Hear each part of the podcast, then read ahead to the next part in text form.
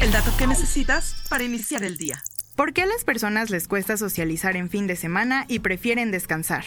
Durante el apogeo de la pandemia de COVID-19, las personas adaptaron sus hábitos de vida para vivir en cuarentena. Hoy en día, incluso con la eliminación de restricciones, persisten los efectos sociales. Algunos TikTokers dicen que prefieren pasar los fines de semana tranquilamente en casa en lugar de socializar, señalando que este es un efecto post-pandemia. Un video de Christina Kwong desencadenó una avalancha de respuestas, donde muchos dicen que no pueden salir con sus amigos debido a la economía y la inflación, ya que resulta una carga financiera, mientras que otros atribuyen en su letargo social a la pandemia. La aceptación social de pasar el fin de semana en soledad está aumentando. Kwong en su video comparte su preferencia por quedarse en casa y recargar energías, atribuyendo este cambio a la vida post-pandemia. La soledad aprendida se presenta como un concepto que refleja una mayor tendencia a quedarse en casa y relajarse los fines de semana, en contraste con la vida social activa previa a la pandemia. Estudios citados indican que muchas personas no han vuelto por completo a sus actividades anteriores a la pandemia. La psicóloga Jasmine Sad sugiere sugiere que los fines de semana descansando podrían ser una respuesta natural a las ansiedades crecientes en el mundo actual, donde el autocuidado y la relajación se han vuelto cruciales para enfrentar las tensiones globales.